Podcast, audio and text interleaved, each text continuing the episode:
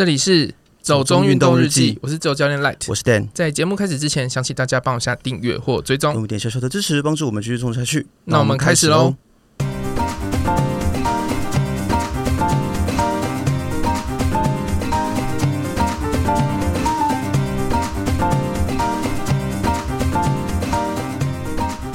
踩力与跑力，赚得越多，跑得越快。揭开马拉松成绩与年收入真相。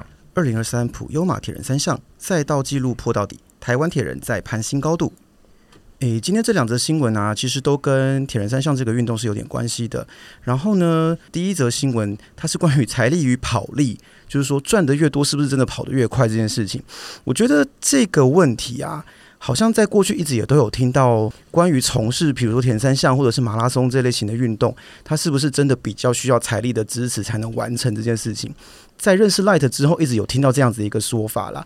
那所以像关于这类的运动，然后像铁人三项或者是像马拉松，那也就会关系到我们今天所邀请来的这位特别来宾啦。这位特别来宾其实。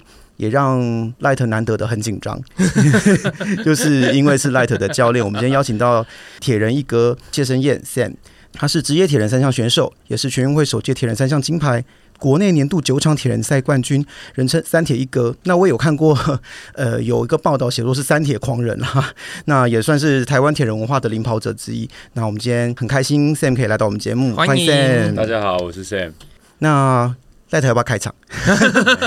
开场什么？讲话放轻松一点的感觉有点偏哦，就是聊天嘛，放轻松一点。好，对，因为在录音之前。Light 一直非常的紧张，他说他会害怕，他会无法正常的说话。不不不不，有什么问题就尽量问。我怕我讲错话，讲错就卡掉重来。不是我怕明天课表，这是怎样？是是怀疑人家的人格是不是？侠怨报复？没有啦，因为其实呃，在之前，我想 Sam 的新闻应该是蛮多或相关的报道访问，其实都已经不少了。嗯，那所以其实我们对于 Sam 的一些背景，大概也都可以理解，大家也都知道。所以说，我们知道 Sam 是来自一个很典型的亚洲家庭，就是爸爸其实是非常严肃，然后不太会表达感情的嘛。那我觉得这个其实，在蛮多的我们自己都体会过那样子的一个感觉或那样的一个历程啦。那像呃，从爸爸这边有学到什么样的？因为我知道说，过去一开始其实爸爸对于 Sam 的教育是非常严格嘛，嗯，然后对于自己要选择要从事的东西也会很多主导，嗯，那所以说其实走上职业运动员这条路，跟爸爸的影响也是有关系的嘛，对。那所以说，其实在这个过程里面，除了说我看到一开始那个铁人赛的那个和解的那个过程之外，其实爸爸还有没有提供什么样对你来说是有注意的，或者是很具有影响性的事情？他给我的影响就是，他有传输我一个观念，就是你决定要做什么的话，就要像什么。对，那你做的决定就是你的选择，你必须对自己负责。嗯。那你在做的过程，不要给自己太多的理由，任何的问题都要想办法去解决。对，这些观念造就我选择职业铁人这条路之后，一直到现在当教练，然后同时也在当选手。对于教学或对于自己的训练，甚至于对于基本的礼貌。都是以这样子的原则去要求，是，嗯，对。可是其实有时候我们都知道，小朋友啊，尤其是青春期的时候，如果说家里管的很严格的状况下，其实难免会有一些反弹嘛。对，我看到一些介绍是写说，其实现在年轻的时候也是一个蛮懒的小孩子嘛。对。可是我自己觉得，因为我也是一个蛮懒的小孩，那我就会觉得说，懒小孩是不是会发展出一些专属的应对的秘籍？就是说，有时候为了要偷懒，所以你会掏假包。对，就是会有一些呃，很怎么讲呢？会很专注，或者是说很想要发展出一些很有效率的做事情的方法，让自己可以赶快把事情处理完，然后你就可以有很多的时间可以去偷懒，或者是哦，你是说以前吧？对对对，基本上想要偷懒就是不想要做事，呃，哦，就是这样，对，这么单纯。你对于呃被要求的事情，嗯，那不是你真的想做的，对，你就会就会觉得懒懒的，嗯，这这是你要我做的。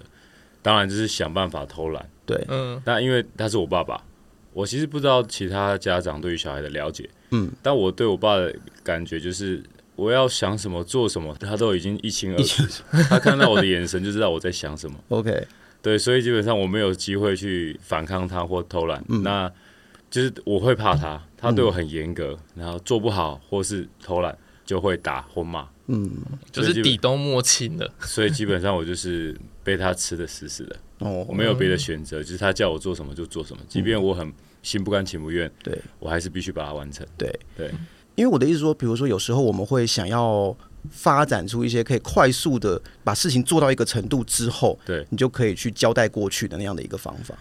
嗯，这个方法可能我小时候比较笨吧，我就是你叫我做什么就做什么，也有可能是因为小时候就在游泳队，嗯。嗯。就是教练叫你做什么你就做什么，把它做好就好。嗯，嗯。当然，基本上我们被要求的事情都是我觉得不好做的，对，有难度的。嗯，然后我那时候可能也是在想说，我只想要赶快把它完成，但它很难，所以我完成的时间也很久。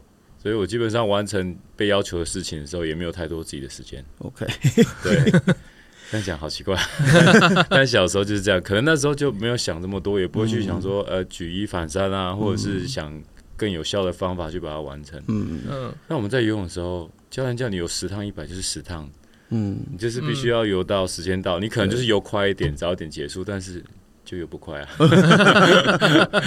对可是因为像呃 Sam 从小就是游泳队出身嘛，对，也是因为这样，那一直被要求游泳这件事情，那好像听说现在就是对游泳相对来说就没有那么热爱，是吗？对，其实我不喜欢游泳，嗯。我不喜欢被要求去游泳，OK。哦。就是我自由自在的在水里面做我想做的事情，这件事我很喜欢。OK，嗯。那你要叫我下去做什么做什么，我就觉得那我不想做。所以其实就是不想被逼就对了。对，我不想被强迫。OK，对。但是因为前面一开始在成为职业铁人的时候，那时候都是比标铁嘛，对然后这几年就是开始转向比较是极限铁人或者是超铁这块，对，这个部分有没有什么心得上的一些，或者是感受上的转换？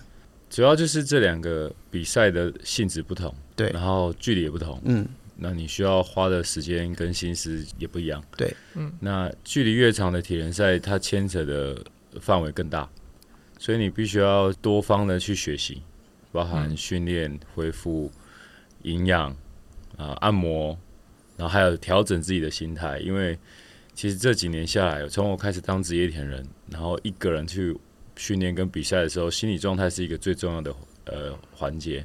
那一直到当教练，我带的学生都是成人有工作的上班族。嗯我其实我发现最需要给他们的知识不是技术，最需要灌输他们的是，或者是调整他们的是心态、他的心理状态，还有他的思考，在运动当下的思考模式。嗯，对，其实后来我我觉得距离越长的铁人赛，我成长的越多，我学习的越多。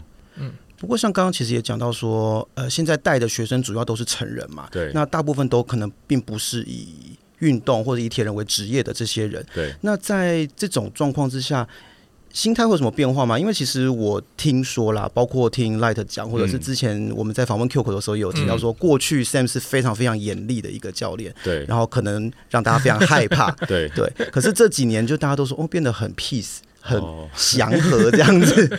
然后我想说，这中间是有发生什么样的变化，造成这样的一个转折？教练说一，我们不敢说二的。就是因为我后来发现，就是我很严格的要求，很想要在很短的时间内让他们改变，没有效果。嗯，包含我们在上课的时候，或者是带他们出去训练或比赛的时候，嗯，大部分的一般人对于这项运动的第一个心态或第一个想法就是负面的，然后第一个出现的想法就是否定，嗯，我不行，太难了。然后就没有想要去尝试那种心态，我想要把这种心态改过来。可是之前我会觉得，你都来运动了，为什么要这种心态？但是后来我就慢慢发现，你如果给他一点时间，跟他讲完之后，不要去给他压力，他自己会去思考，因为都是成人了，会去找时间去思考。如果他真的想要在这个运动得到他想要得到的目标的话，他就会去思考。后来我就改变一个方式，我还是会跟你讲，但讲完之后。你可能就回去自己去思考，自己去尝试。等到你真的遇到问题的时候，你就会来找我，就说：“哎，教练，我问到什么什么困难啊？你有没有什么解决方式？”这样，后来发现这个转变对我的教学、对学生、对我的距离感比较缩短了，教学效果比较好了。那我再去尝试在更多不同的族群、不同的领域，发现哎，这样子的模式比较好。那我自己的压力也比较小，我才不会在上课的时候心情都不好。后来就是因为这样子才改变，然后加上我如果用这种方式对学生，我回到家对老婆也可能会是这样。OK，对，那他压力就会更大。嗯，对，所以算是 Q 口改变了嘛？算算是他其实还好。刚开始我跟他在一起的时候，其实我心态也比较改变，但是我在刚教学的时候，会一般一般的这样累积下来，负面情绪会越来越多，所以我必须先改变自己。嗯，还是这个东西跟硕士论文有关系吗？因为我有读。呃，Sam 的硕士论文，但是那离我教学的很久了。对，因为我是想说，里面有提到一些，比如说呃，运动它如果去往休闲化的方向走的话，对推广这个运动会是比较有效果的。是，那这个部分有诶、欸，在目前的教学里面有被实践出来吗？嗯，有。基本上现在我的教学，虽然说我们会针对某一个比赛去准备，可是我都跟他们说，嗯、你来上课来运动，你不要想说我就是针对一场比赛，不然这样的话，你的运动不长久。你可能会很专心的去准备这场赛事之后，因为你全心投入了，那你比完赛之后，你会突然变得很空虚，嗯，或甚至你觉得很累，像泄了气的皮球，嗯。然后我说你来的话，你就是学习一个比较正确的运动的观念，你把这个观念重复，然后把这项运动做得很像日常生活一样之后，其实你去比赛你也会得心应手，那你对成绩不会有太大的起伏，因为我已经会这项运动，我只是很喜欢这个运动而去参加这个活动。就把它变一个习惯就对，对，因为我们最需要的就是把运动融入日常生活。后来我是以这种观念去上课，当然你在上课的时候，你还是必须要把我要求做好，因为这些是对你有帮助的。你可能会减少运动伤害，你可以对自己的身体更了解，你动作会更协调、更正确等等。对，但我都不是因为想要让你比赛拿第一名啊，或者是你要破一个 PB 之类的。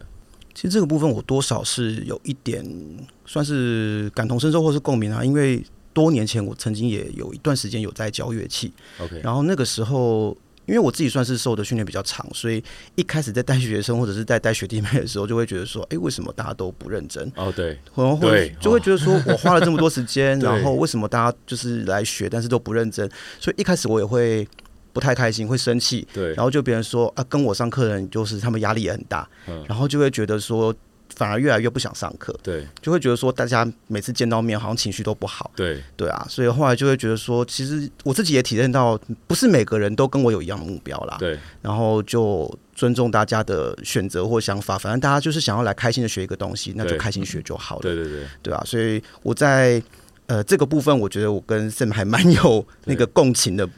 东西啦，对对，对，所以我觉得是蛮蛮有意思的一个部分。虽然是不同的领域，但是其实是会有一点点类似的心理上的一个转折。嗯，那可是像在极限铁人这个部分啊，因为我呃是二零二一零二零二零开始，二零二零开始就第一届的 F 叉 T 对哦，那是二零二零对 OK。那那时候去比 F 叉 T 的时候，因为它毕竟还是一个蛮极限的事情，然后我非常对，就是那时候我其实还不太了解运动这件事情，是 Light 跟我。讲了这个比赛之后，他说：“哎，他的教练要去比这个，然后描述一下这个赛事。说什么？嗯，这怎么可能？就是这是一个，就是光听到修姑对，就是一个合理的事情嘛。那那个时候在面对这个比赛的时候，Sam 有什么想法吗？就是为什么会挑战一个难度这么高的、强度这么高的一个赛事？其实，在 F 叉 T 主办人 Jovi 有这个想法之前，其实这种极限超铁的赛事在国外已经很流行了。嗯。嗯那我们在网络上都看得到比赛的影片、比赛的过程。这项极限铁人三项发源地是挪威。那你知道北欧嘛？就算是夏天也是很冷。那有可能你在比赛过程会经过很寒冷的地方，然后周围都是雪地。那一种在我们这种台湾这种亚热带地方，你不可能会经历的。你看到你会很震撼，然后你会发现每一个完赛的参赛者通过终点之后都蹲下来哭。跪下来哭，就是抱着家人，抱着他的补给员哭。你就想说，哇塞，有什么比赛可以让他比到这样子崩溃，然后过终点哭成这样？我们比一般的超铁二二六，大家过终点是很开心啊，就终于完成了。可是比到哭哎，然后你在过程就是那个比赛的画面呈现出来的画面，就是你没有办法想象为什么跑步要一直往上跑。然后你骑车遇到刮大风、下大雨，加上爬坡，然后参赛者抖到一个没有办法自己控制的那种状态，我想说，哦，好想去试试看，因为那是一个未知。那就算是你有钱，也不一定有机会可以参加。可是我知道教练也很怕冷啊。但是我对冷跟热的体会就是，冷你可以穿很多的衣物来御寒。嗯，热。你一旦热到一个程度，就算是你给你一整桶的冰块，你还是没有办法回来。嗯，就是冷是可以预防，热的话，一旦你中暑，你就必须要停下来，你必须要打点滴，必须要休息。所以冷跟热的话，我当然是选择冷啊。嗯，我多一点比较可以克服。对啊，可以克服。我多一点衣服，我还是可以继续运动。对，然后那时候听到台湾要办极限超体，加上二零二零那时候是我们的三级，嗯，对，不能出国比赛。可是台湾有一场这个赛事的时候，当然身为一个选手，一个铁人，当然是想要试试看。所以那个时候也没有想太多，就是我要报名，然后我就开始慢慢去研究比赛路线，然后去思考该怎么准备这场赛事。可是，在研究比赛路线的时候，心中有冒出一点感觉，就是嗯，这个。可是我觉得还好，因为我骑过双塔啊，OK，西边的双塔跟东边的双塔我都去过。然后比赛路线就是。最难就是五岭，那我们也去骑过东进五岭、西进五岭，嗯，只是没有像这样子一百八十公里爬多、嗯、这么多爬升，对，就想说 OK，这些路线我们都骑过，但是要只是要把它组合起来，所以我们必须要花时间去训练去准备，嗯嗯，所以基本上那时候我在想象的时候没有那么难，然后跑步，OK，你就是骑到新白杨，你要跑上合欢主峰，嗯，那就是跑嘛，大不了就是走嘛，嗯。然后我就想说，那我们赛前就去准备，可是就去忽略了一些，就没有担心高山症的问题。我也有在爬山啊，所以高山症对我来说就不是问题。嗯、但是在比赛中就会遇到一些你没有办法、你没有预料到的状况。例如呢？例如就是我没有想到我们跑步的时候是天黑。哦。我也没有在天黑的时候上山过。嗯。爬山都是摸早黑不摸晚黑嘛。对。嗯但是我们跑步的时候是晚黑啊，天黑，对，然后也没有想说天黑的山上会是什么样子，所以在那个当下，我就被那个夜晚起大雾的高山独自一个人的这个状态打败了。所以那个时候我记得好像说 Sam 有哭是吗？对，我我那一场第一次 F 叉 T 我哭了两次，在比赛中哭了两次，嗯，就第一次是我们呃跑步。因为东京五里路，如果在九月、十月那时候台风的季节，可能会有一些塌方需要管制。然后我们比赛的时候遇到管制，嗯，跑步的时候遇到管制。那因为比赛已经进入到后半段，所以体能跟精神状态是非常的不好。嗯，被管制挡下来那个状态，就是你在运动过程，你突然冷掉之后，你整个情绪会变很低落。对，嗯，然后我在等待的时候就莫名其妙就哭了，然后哭的很难过。我的补给员还有包括 Q 口都不知道该怎么办，但是哭一哭哭一哭，然后我又想说，在哭什么啊？这是你自己选择的，啊，你来选择，你就要对自己负责，啊。然后我又眼泪擦干，然后等待放行的时间，放行之后开始跑。我第一个被挡下来的时候还没天黑，嗯嗯，放行之后跑没多久就天黑了。那因为东京五点路很窄，比赛规定是补给车不可以违反交通规则的前提之下。停下来帮选手补给，可是没有地方可以停车，所以补给车只能一直往前开。嗯嗯，那你跑的过程只有自己头的头灯。天黑了，然后偶尔会起大雾。嗯，那条路明明我们就走过很多次，可是在晚上的时候完全不一样。是因为未知，所以感觉到一种压力吗？黑暗带来的压力。嗯，然后加上在黑暗的状态之下，你的感官会把周遭所有事情都放大。嗯嗯，所以只要山壁上有点风吹草动，你都会觉得很可怕。OK，你不知道它是什么东西。对，嗯，那偶尔会有一个黑影从你面前跑过去，有可能就是一个山上的动物，动物，嗯，小动物或之类的。可是你会吓到，吓到，对，吓到你就开始慌。那如果身边有朋友的话，你就还好。但是你一个人，但是你又必须克服那个恐惧，继续往前跑。往前跑，你头灯照到，如果有反光片，你会发现有一点点光，但是你不知道转一个弯到哪里了。嗯嗯，所以那时候我就边跑边流眼泪。说哇，这个黑暗好可怕！我什么时候才可以跑到顶？然后我的补给车跑去哪里了？这样，然后有种无止境的感觉。对，然后你如果看到路口有一个闪黄灯的，隐约好像有闪黄灯，这种就会发，你就会多出一点希望。嗯，是不是补给车？你跑过去发现真的是补给车的时候，你状态又回来了，然后就会开始又有动力跑。但是当你跟补给车说：“哦，我不用吃东西，我不用喝水，我身上还有时候，他们就必须要离开。他一离开的时候，你又陷入那个很 很孤单、黑暗的那种状态之下，所以那一段情绪真的很复杂。嗯，就我是用一个很崩溃的状态完成那场赛事，所以我过终点之后，我是跪在地上大哭，我从来没有这么狼狈过。那可是，既然第一次的经验觉得如此狼狈，后来还报了第二次嘛？对对，那是希望可以挑战成绩上的进步吗？还是说，为什么会想要再次体验这种感受？嗯，好问题。第二次比，因为铁人都是这样啊，讲话都是骗人的。上次那个四月一号有人整理，有就是我不报下一次了。有，因为忘记是 Q 卡还是谁发说什么铁人的嘴骗人的鬼啊？然后对他是。比完之后，可能一两个礼拜，我们就会会会去回想，主要就是检讨。对，我在这场比赛中哪里没有做好，我哪里可以做得更好。所以我第二次报名给自己的第一个目标是不可以哭。嗯，那第一年我好像是第二名，第二名完赛。第二名，当然我还是有机会第一名，所以我第二个目标是希望可以第一名。嗯嗯，对，但是最终目标就是不可以哭。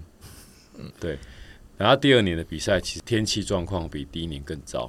哦，嗯，因为从游泳开始就一直淋雨，我们从游泳开始淋雨到终点十几个小时都在淋雨，那一天的状态更糟，可是就是没有哭。然后我是比较失温，比较想睡觉，但是最后还是第二名。对，因为其实，在这种极限超体，你不能，你不能说很有把握，说我一定可以把自己状态调整到什么程度，你也不能预测说。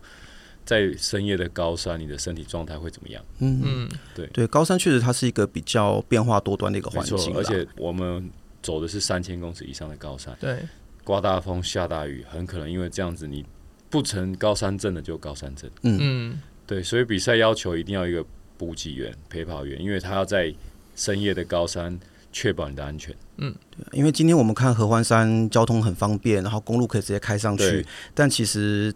我记得好像某次我们在一个节目里面讲过，就是它是台湾发生过最严重的山难的一个地方。对啊，对啊，所以合欢山就台湾的高山其实是不能小看的啦，它的风险还是非常高的。对对。不过讲到第二次还是第二名这件事情啊，就回到我们第二个新闻，因为我们第二个新闻其实是今年的普悠嘛。OK。对，然后今年是在美国的大侠萧萧玉，对，就是也回来比赛嘛。对。那这次是好像呃大侠跟 Sam 就是也都破了自己的 PB 嘛。对。然后，但是 Sam 就是还是小输一点点，就第二名，很多点，很多点，输很多点，输很多点。对，那就是像这一次的比赛啊，呃，在破了 PP 但是没有拿到第一的这个状况之下，心理上会有什么嗯需要调试的地方吗？嗯，就是名次这件事情，我一直跟学生灌输说，呃，你要注重的是整个准备的过程，在过程你学到什么，收获有什么。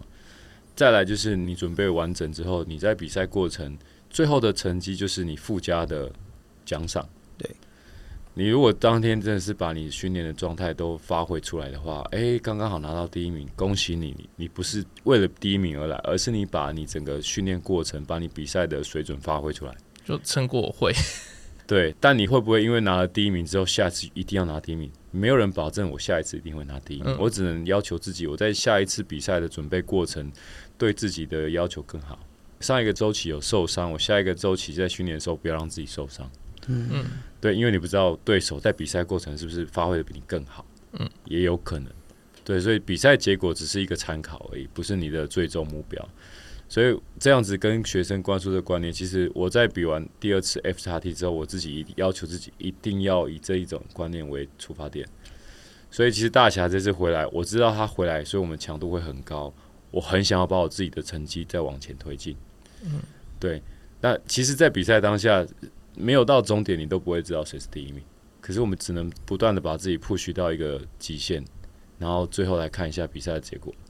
所以，其实第二名对我来说，就是我跟大侠已经没有在乎谁是第一，谁是第二。嗯，他在美国，因为生了小孩，没有办法像以前训练那么规律。难得可以回来台湾比赛是一个很好的机会，嗯，然后我在台湾难得可以他回来比赛，又在台东这个场地竞争，我在台湾的二二六没有比好过，所以我也是把握一次好的机会。然后在比赛过程，我们的确把对方都 push 到一个极限，他过终点抱着椅子，像在尿裤子一样，然后我过终一过终点线，我就躺在旁边，就是全身气力放尽，那种感觉，我觉得就是我就是要这样子。去年的 FXT 比到终点的时候，我被我被访问。我讲到，我好像已经忘记怎么样把自己推到极限的那种感觉。可是我在跟大侠比赛这场过程，我找到了。所以其实有一个好的对手也很重要，很重要，就是像是好朋友，但是在比赛场上又是很好的竞争对手。嗯，对。我觉得那真的是一个很理想的一种竞争关系。嗯，的确你说的没有错。我觉得这一次的普悠玛对我们两个来说就是一个天时地利人和的理想状态，所以我们都把自己的成绩提升了很多。因为我自己觉得啦，有时候可能在我自己的领域里面。呃，大家的竞争很多时候是恶性的哦，当然，当然，我我就会觉得那个状况会让人其实不是很喜欢去。现在是你要想到学术圈的嘛？我对不止，其实只要是竞赛这种这种东西，就会有好的竞争跟不好的竞争。对，但我觉得好的竞争真的很难得，所以如果有这种体会的话，那我可以我可以想象那是一个非常棒的感受。对，其实我会这样感觉，是因为他从第一次回来台湾之前，他就先密我，然后。因为我我没有看过他本人，然后我也不想要对他太严肃，我就是跟他讲干话。然 后没有没有想到他也爱讲干话，然后所以他这次回来的时候，他来回来之前他就跟我约训练时间，就我们其中一天一起训练。然后比赛前一前两天刚好是他生日，然后我们在台东，我们就找一群朋友带他去吃晚餐。嗯，所以就是。比赛前都是好朋友，互相帮忙。去报道的时候，我跟他一起去报道。大家都要找大侠拍照，我就是大侠的保镖，保护他，让他赶快拍好，赶快离开。其实这都是好玩的，这样。嗯。然后这些我们在比赛中也很严肃啊，他就是尽全力拼啊。嗯。对。那比完赛之后，他回去，我就跟他聊聊天啊，说啊，你回去老婆有没有怎么样啊？自己自己回来台湾那么久，这样跟他开开玩笑。嗯。对。那除了像比赛这件事情之外，因为我在一些应该是访问的文章里面，其实有看到说，诶、欸，现在 Sam 有在推一个叫做“铁人骑兵梦想工程”。嗯，那这个主要是针对一些青少年是吗？但这个计划还在还在酝酿中。对对。哦，OK，那有没有一个比较清楚的概念？它大概会是一个什么样的事情？主要就是呃，给需要帮助的年轻人、小朋友。嗯，因为铁人这样一个运动很特别。对，三项。都要把它结合在一起，所以它有一定的困难度。是，嗯，那想要借由这个运动给他们去体会，给他们去从事，然后激发他们每一个人的潜能，然后有一个目标，然后让他们肯定自己有能力去设定自己的目标，有能力去实践去达成。嗯，对。因为我自己对于这个部分，因为它比较牵涉到一些跟教育有关的事情，对，那我就会比较好奇啦，就说，那这个部分是要跟学校合作吗？还是在构想里面？还在构想，嗯，有可能是跟团体，有可能是学校。嗯、OK，那前面也有讲到说，在一个好的训练里面，其实也是要避免受伤嘛。对，那教练过去的运动伤害的经验多吗？呃，如果以一个长期在从事铁人赛像运动员来说，我的运动伤害的经验不算很多，嗯。嗯，多少小伤都有，嗯，但都不是那种很棘手很难解决的，是。对，是因为正确的运动方式的关系吗？是因为长期当一个运动员下来，我比较了解自己的身体状况，是。嗯，所以你在运动当下，你发现有哪里不对劲的时候，就应该要把自己慢下来，或是停下来。不应该要强迫自己去完成这个训练，那这也是现在我带的学生遇到最多的问题，因为大家都想要比赛，然后就生怕错过一次训练，然后就会退步。这种就是必须要灌输给他们的观念。有啊，上次就是在群组里面语重心长发了一篇长文。对，但是因为是那个 Rain，嗯，对，就是然后包括我游泳游泳课也有学生，因为呃肩膀受伤积水治疗中。然后来上课的时候，我因为我看到他动态，我说啊，你的肩膀还好吗？嗯、他说我积水。然后那你回去吧，不要游了。他就当场就哭出来了。嗯。然后我我这在动态又发了一则，当下的我可能对你很严格，但是我如果不对你严格的话，比赛会对你很严格，你可能没有办法完赛。但是如果你回去休息一两个礼拜，肩膀复原了再去比赛，你可以顺利完赛。我会这么问，是因为当然过去我们可能在一些运动相关的新闻里面都会看到，蛮多职业运动员都会因伤所困扰嘛。然后加上我认识 Light 之后，就发现他就是一个到处断掉的的一个一个人。他前阵子还受伤。对，然后我就想说，那这个部分到底呃，在教练自己的经验或是给的一些建议，大概会是什么？这样？嗯，运动就是一个长久的。如果是一直有在从事运动，都会知道一个体感这种东西。然后你体感好的时候，你做每一个动作都很流畅，很得心应手。当你觉得动作卡卡的时候，就要小心了，就要小心是不是热身不够，或是当天状态不好，或是有哪一个动作跑掉了、代偿等等，这一些都有可能造成小的伤害。甚至于，如果你小伤，你觉得哎还好，我还可以动，你再继续去 push 的话，会变成大的伤害。嗯，那这就是。呃，现在人最缺乏，但是我们在训练中一直要强调的，如果你觉得怪怪的，就停下来，停下来先评估看看再说。嗯，停下来不是就是叫你打包回家，停下来评估一下，然后伸展一下，或者是调整一下，再开始看看。最多就是哎、欸，跑的过程，哎、欸，好像脚踝怪怪的，但是我还可以跑啊，继续跑跑跑跑跑，跑到后来停下来，哇，我课表做完了，可是隔天我就不能跑步了，结果一休就是两三个月，这种是最麻烦的。嗯，所以赖特之前受伤来，然后我就说。你不要跑了，你就休息。嗯，其实你很犹豫，对不对？对，因为虽然说我们是跑步，可是它也算是一个全身性运动。那你在肩膀在摆动的时候，如果痛，你就不想动，你会另外一边在动，你的运动的模式就不对了。OK，那你有可能造成其他地方受伤。哦，对，所以它是一个全身的一个协调性跟均衡的。对对对对对对。可是因为像大概我比较年轻的时候啦，那时候跑步什么的，就常会听到一些长辈会讲说不要跑那么多，然后膝盖会受伤什么之类的。那教练有接受过这种关心吗？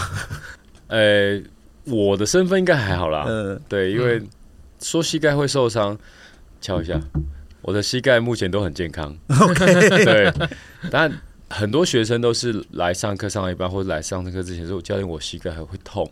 嗯，但其实不是受伤，可能是你的其他的肌肉太紧绷的代偿的关系。嗯、然后这种通常去做了物理治疗，做深层的运动按摩，做个几次之后，哎，膝盖就不会痛了。那还有一种可能就是你的大腿的肌肉比较没有力。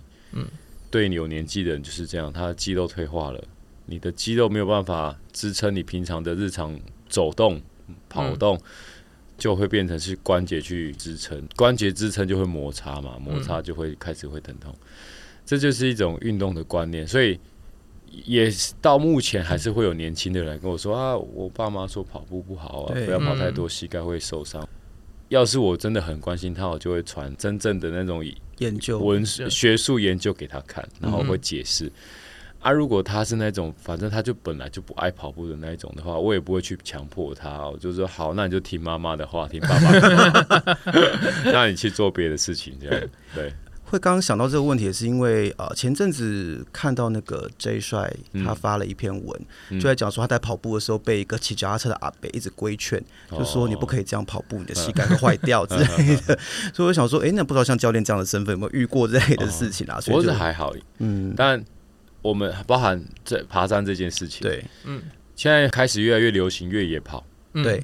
那你在山区、在林道里面，就会遇到那种每天早上去爬山、爬山习惯的有比较有年纪的，嗯，大哥大姐，对，他们就看到啊，唔通走啦，危险啊，太跋的，弄掉头脑会等等的。但其实会跑越野跑的，就是有自己自己的一个能力在，然后会做好风险评估。运动这件事情就是你对自己负责嘛，但其实越野跑真的很好玩啊。那你会受伤，就是因为你装备没有选好。你穿一双平常在公路跑的跑鞋去跑在林道，当然会受伤。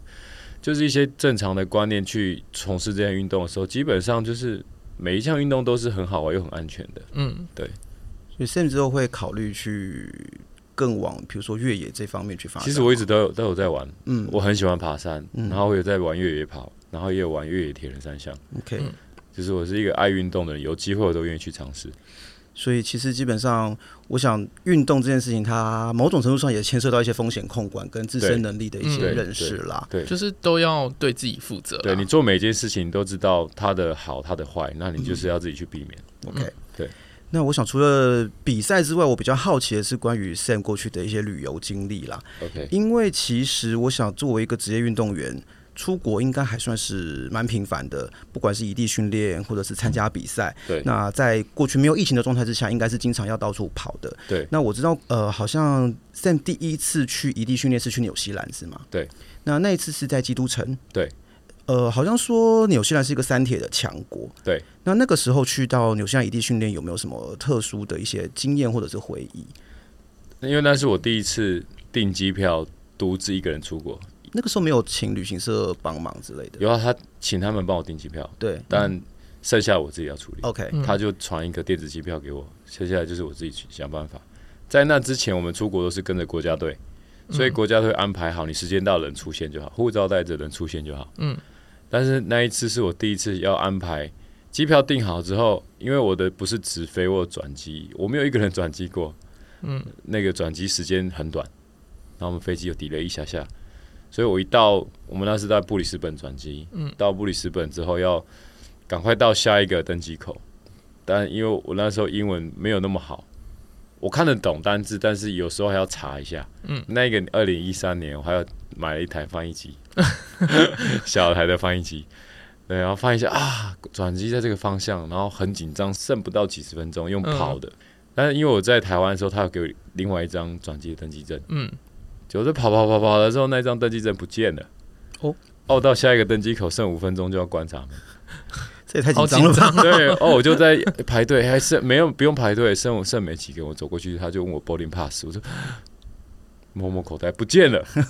他说你剩下几分钟，旁边那个柜台你去跟他讲，你要补发，嗯，冲去补发护照给他，他问了很多英文，然后好是破破烂烂说我的不，不见，需要 OK，然后拿着就冲上飞机，然后满身是大汗，然后坐上飞机就到基督城，上飞机说啊。哦终于这一口气，是到基督城，那没有问题。但因为那一场训练是当时住在台湾的纽西兰朋友帮我安排的，嗯，他没有跟我说到那边要找谁，OK，他说你到有人会去接你，嗯，他就讲这样，然后就到了，然后行李领好了，我就在那个出关的时候就站在那里，拿着我的脚踏车跟一个行李箱，就这样啊。糟糕，我们要找谁？有人会接，不是应该会拿一个牌子之类的吗？就是，只是我出去的时候，就大厅是空的啊啊！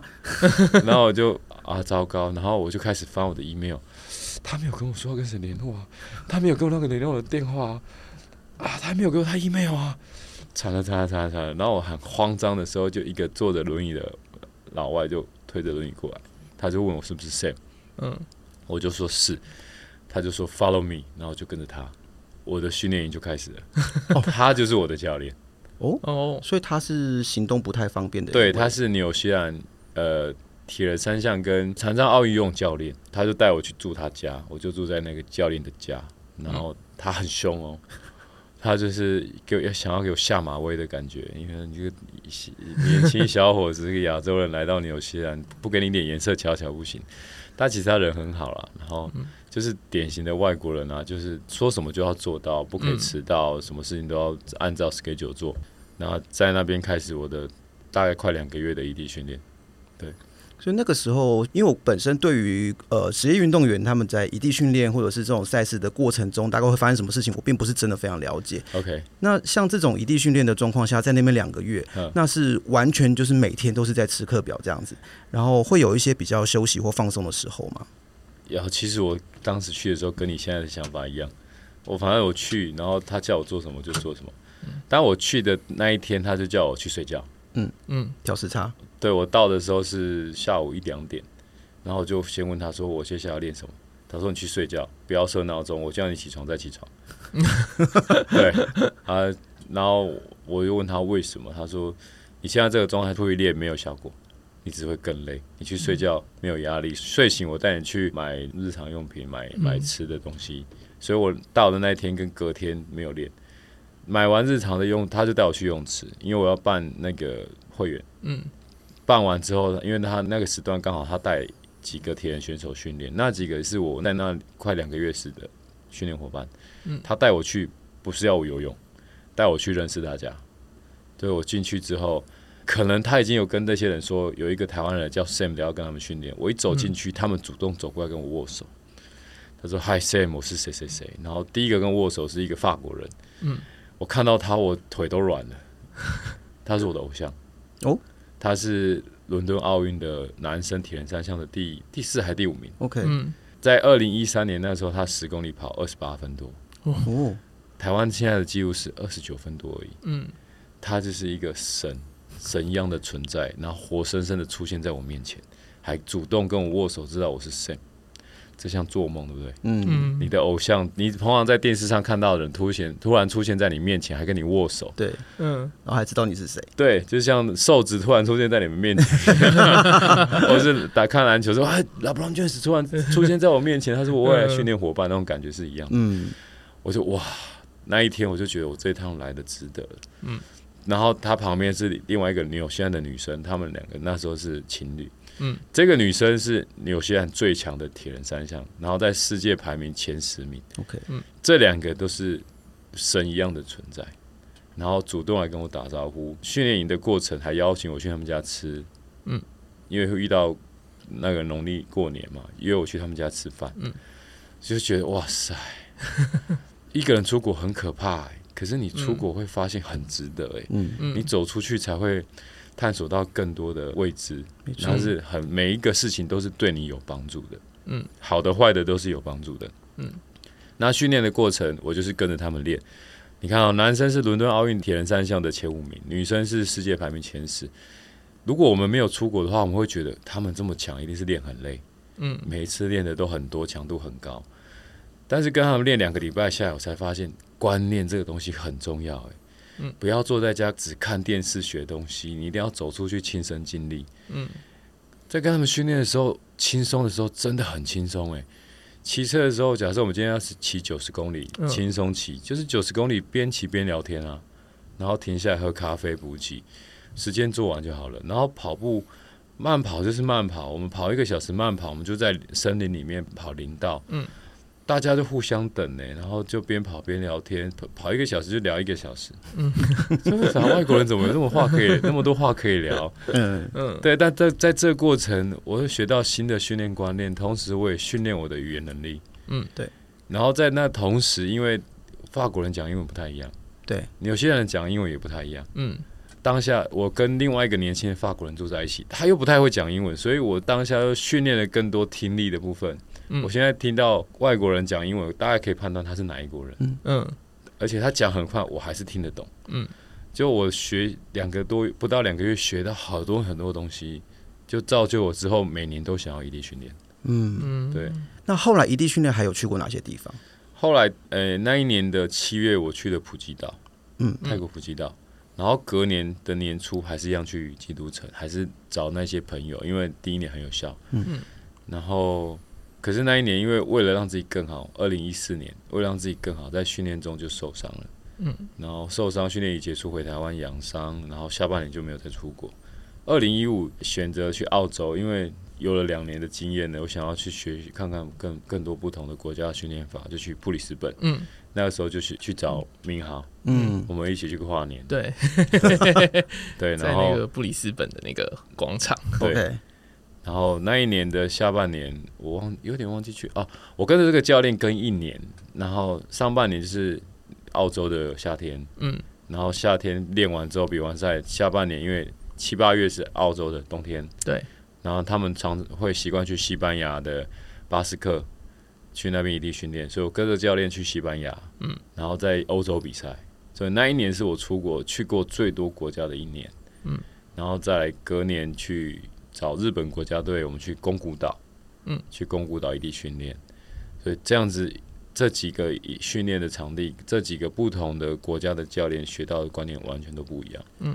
可是我有一点比较好奇的是说，呃，因为有时候旅行的意义。也不是旅行，要感觉就要唱歌，要唱歌。就是旅行这件事情，它的存在或对我们来说那个价值，有时候是在于它是一个非日常的事情。我们可以透过旅行暂时摆脱一个日常的规律，然后去给自己一些放松，或给自己一些新的刺激，或者是一些体验嘛。对。那可是像对于 Sam，像对于这种职业运动员来说，进行异地训练或比赛，其实它就是一个。不断的移动的过程，对，那它其实又跟旅游是不一样的事情，完全不一样。对，所以说我比较好奇的是说，那对于像 Sam 来说啊，呃，你有真正的旅游经验吗？就是一个完完全全跟比赛跟训练都无关的。有啦，当然有啊。像你这样，你这样讲真的没有错。我们职业运动员在出国就是一个压力，对，嗯，因为我们走到哪就要脚踏车就要带到哪，对，所以我们就要拖着脚踏车行李箱跟自己的。像我那一年出国一年，我的随身行李跟我脚踏车加起来四十公斤。嗯，我要从澳洲移到西班牙，我就要拖这些我的家当移到西班牙。然后我在西班牙比赛，我就是每次到哪就要带的大包小包的。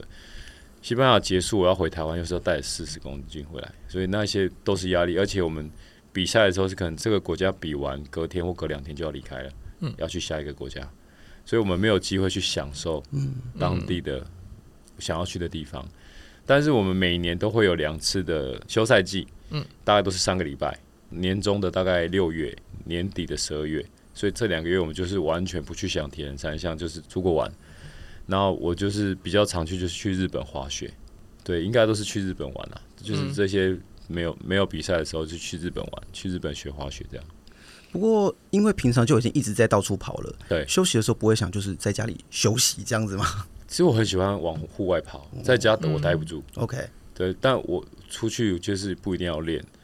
我很喜欢看有历史的东西，嗯，就是古迹。然后像我有去捷克比赛，我给自己一天的时间去布拉格走一走，自己一个人在那边拍拍照，看看古迹，看看那些城堡建筑。然后我去中国比赛，去西安，给自己半天的时间去看兵马俑。嗯，对，我很喜欢这样子的生活。对。但是就是基本上就会跟我们自己想要去推的所谓运动旅行这个东西比较沾不上边了，因为其实说实话，我们我想我们的节目应该还是比较面向是业余或者是一般人。你说的运动旅行，我们最近也想要开始做。OK，对，因为疫情嘛，疫情之前都有在规划。那 Kyoko 讲日文，对，嗯，所以我们一直很想要带学生出去，呃，去日本骑车。嗯嗯，不是为了比赛。嗯。那以往每年年底十一月冲绳都有一个冲绳自行车赛，对，嗯，它是比赛，但它也有挑战活动。挑战活动就是没有成绩压力的，嗯，所以我一直想要带学生去，像我去过石垣岛比赛，想要带他们去石垣岛骑车，想要去冲绳骑车，嗯，想要去东京骑车，去日本，就是一直都有这个想法，然后开始要慢慢的规划。然后也有学生说、嗯、啊，教练你去过很多国家比赛，我们也想要去看看，嗯，那纽西兰的比赛很漂亮。我们有计划，就是租一台露营车，各自租一台，我们就从基督城慢慢开车开到比赛的场地。比完赛之后，再慢慢的开去皇后镇，嗯，去皇后镇玩，去吃汉堡，Fur Burger，去高空呃跳弹跳伞，高空弹跳，他有 Bungee Jump，然后也有跳伞，Skydiving，Skydiving，什么都有。就是比赛是其中一个，因为他们都是喜欢铁人三项，嗯，然后我们就去玩，然后。比完赛再玩，然后再回台湾。嗯，那世界各地这么多铁人三项，你有没有就是推荐？就是我们一般人就是去哪一个比赛去比？这要看你的预算啊。这要看预算。如果不考虑预算呢？不考虑预算，当然是要去北欧啊。OK，纽西兰或北欧，因为北欧的风景，像我去过挪威比极限超铁，那个所经过的那些大自然的风景是完全不一样的。嗯，超漂亮的。就像小时候看那个故事书一样，呃，那个北海北海什么？北海小英雄，对，北海小英雄啊，挪威就很你要去你要去融入当地的文化，嗯，然后纽西兰纽西兰很美，纽西兰的每一个开放水域都是经过保护的，像他比赛我们会穿防寒衣，对。你的防疫要下水，你必须经过主办单位的特制的消毒水消毒，人才可以穿下水。OK，他们对水水质的保护，所以就是你要先经过一个消毒的过程，要确保不会影响到环境。对你，你没有穿防疫下去，OK，随时都可以下去玩。嗯，但你要比赛，要有比赛装备，也要经过检查跟消毒。嗯，然后再来就是在纽西兰比赛，纽西兰现在是应该是全世界唯一一个全国禁烟的国家。哦。他们几年前就说要实施这件事情，他已经开始实施了。有抽烟的当然不能去了，对啊，就是我觉得运动的，就是就是要去这样子很很舒服的国家，地方，对，很纯净、很天然。对，嗯。然后像我就是推荐欧洲，因为欧洲有太多太多很美的风景、风景、建筑物，还有历史可以去发掘。嗯，对，所以我是建议欧洲啊，或者是纽西兰。那如果说撇除是一个职业运动员的身份，就是不是针对自己的专项，对，那也会想去参加一些各地的赛事之类的吗？会啊，像我也想去法国跑越野跑啊，嗯，对，然后我也想要去欧洲骑脚踏车啊，然后瑞典在流行的游泳加跑步的比赛，游泳跑步游泳跑步，我也想去玩这个，嗯，或者像我去日本玩，就会去想说啊，当地有没有什么小小的路跑活动啊，我去可以去参加一下，嗯，像我们固定每年的。一二月都会回日本嘛，因为 Kyoko 他日本人，然后他爸爸还放在日本，对，所以我们就要回去拜他爸爸，然后就顺便回去玩。然后我每天都会起床去黄居跑步，嗯，皇居就是跑步圣地啊，圣地对。然后我都会问他说啊，可不可以帮我找个小活动啊？我想去参加一下，就是不是成绩，就是好玩的，好玩啊，玩一玩，然后我们就可以再继续吃一整天啊，没有罪恶感。然后早上我起来黄居跑跑步，跑个十 K、十五 K。我可以陪你走一整天哦，你吃什么都可以哦。对啊，我就觉得这样这样的出去出国还蛮好玩的。嗯、我只需要带一双跑鞋，带、嗯、一,一套运动服，然后他安排我们要去哪里拍照，去哪里吃美食，要去哪里玩，没有关系，你先睡觉，我早上起来运动一下，我们就可以出门了。嗯，对。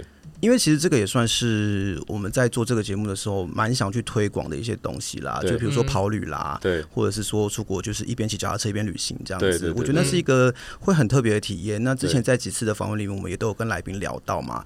有时候我们一般的旅行方式跟这种运动旅行的方式，你可以看到的东西是完全不一样的。没错，对啊，所以我觉得它会是一个很特别的一个视角。没错，对你说到城市，到一个陌生城市，你要去了解它，就是走。或者是慢跑，对，或者是骑脚踏车，你才有办法到很深入的小地方去了解。不然你坐车就是走走停停，看看看看大建筑，但是你没有深入去了解，很可惜。而且那速度感是不一样的。对啊，对啊，对，我我慢跑，像我在布拉格早上慢跑，因为白天游那个游客太多了，那我早超可怕。我早上六点去慢跑，哇，整个布拉格市区是没有人的。嗯，好安静哦。然后我在某一个那个城堡建筑或教堂下面，坐在那边休息，然后自拍，然后看看那个建筑，仔细研究每一个建筑，那种感觉超超舒服的。然后还有看到拍婚纱的，趁那个时候没有人，就在那个城堡面前，然后拍那个婚纱，那个画面好放松哦。所以是布拉格的城堡区跟旧城区这样。对，就在那边跑。然后其实布拉格有路跑赛，嗯，但我不想要去参加那个，我就是去。跑跑，我想要停就停，然后想要看看风景，看看看看人走来走去，这样就好，很舒服。那接下来如果想要安排这一类的地点的话，会有想要特别先去哪里吗？呃，先先会先安排日本，日本还是日本？对，因为我做过统计，OK，身边的人，嗯，哎，你接下来有空的话，你最想要去哪一国？嗯，大部分都是日本哦，因为方便呐，方便，然后再就是吃的东西习惯，对。然后再来就是想要 shopping，OK，对，要 shopping。那当然他们也是想要运动，因为我们身边人都很爱运动，不是爱比赛，而是爱运动。所以出国一定会带一双鞋子，嗯，那我们就可以当一个 leader。哎，我带你去跑哪里？跑跑，我们带手机去拍拍照，嗯，然后跑个五 K、八 K，然后回来吃饭店早餐或吃个美食，我们就可以开始一天观光客行程，嗯，对。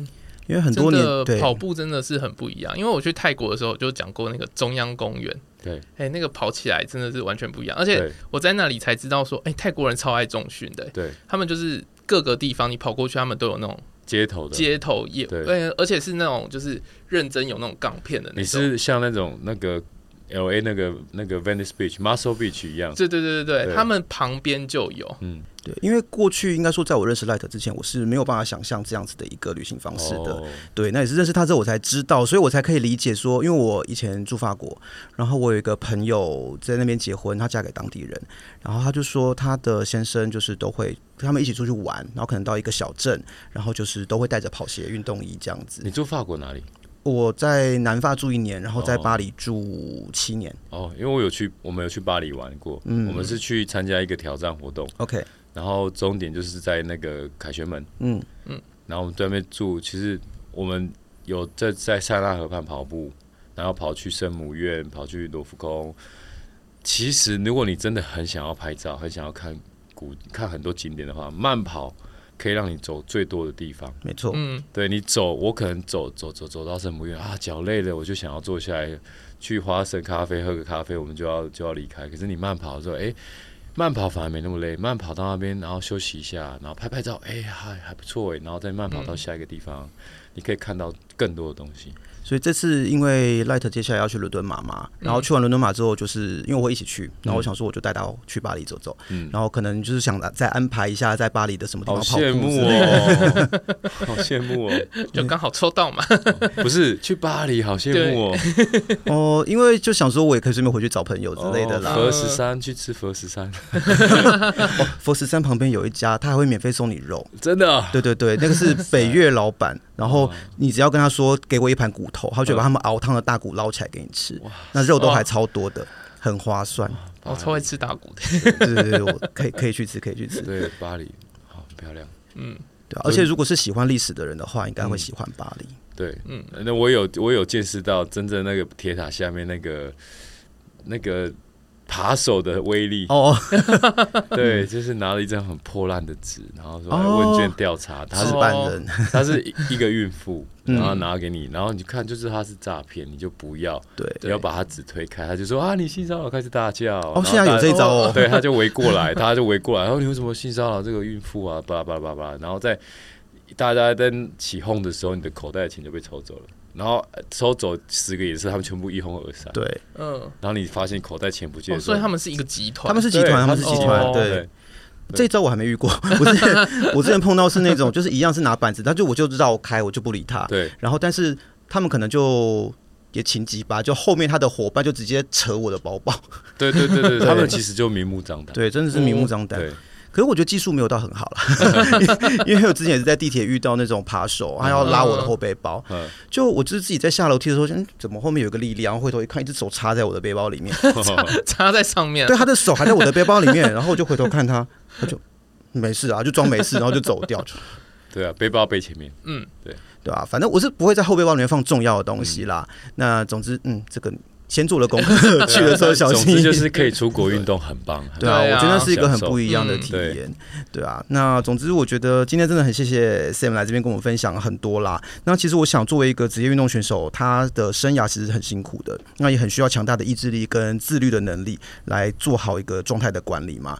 那我觉得，尤其是台湾过去，它不是一个真的非常重视运动的社会。对，所以我觉得在这样的一个社会里面，往职业运动发展的人，其实会造成更多的挑战。那我觉得。艰辛的部分也会更多啦。对，嗯，所以这个是我们也特别佩服像 Sam 这样一路在职业运动上面然后努力的人一个很重要的一个理由。嗯、呃，在这样的一个职业运动员的生涯里面，其实各种异地训练啊、国际赛事，它其实几乎就是一种日常了啦。那我想对于 Sam 来说，运动旅游在现阶段的这个生活形态里面，可能会变成一种调剂的状况，对不对？没错。那所以我觉得说。呃，我们也会很蛮希望说，借由像这样的一个访谈，然后让更多人知道，哎、欸，其实运动旅行它可以是一个很有趣的事情。而且我知道教练就是也有在就是尝试其他的运动，嗯、就是像滑雪，还有现在是不是有在自潜？哦，还没有考过。有我喜欢，我喜欢。嗯。就是在不同的运动里面，其实你会感受到不同的呃世界给你的一些 feedback。那我觉得那是一件很有意思的事情。这件事情是我认识一些运动之后才发现的，因为过去我真的是一个非常室内派的人。嗯、对啊，那比如说去学之前，或者是开始去跑路跑之类的，我觉得那个给我的一些对世界的体认是。又又要讲一次，他上次才完成半马了。呃，对对对，就出版。他觉得他被新世界打开了，因为以前真的没有想过这件事情。嗯。以前听到，比如说身边有朋友说他要去呃比三铁，或者是去跑马拉松之类的，嗯、我想说，嗯，还好吗？你 就是对，不要紧吧？你有事吗？那你很快就要入坑脚踏车了。有没？其实最近真的在看，我真的觉得很害怕。他一直在跟我讲，然后叫我阻止他，我就说不会阻止啊。他会带你去骑车，对啊，先带他去风柜嘴好了。好哦，对，因为我有一个学弟，然后他也是在教书啦，嗯、然后。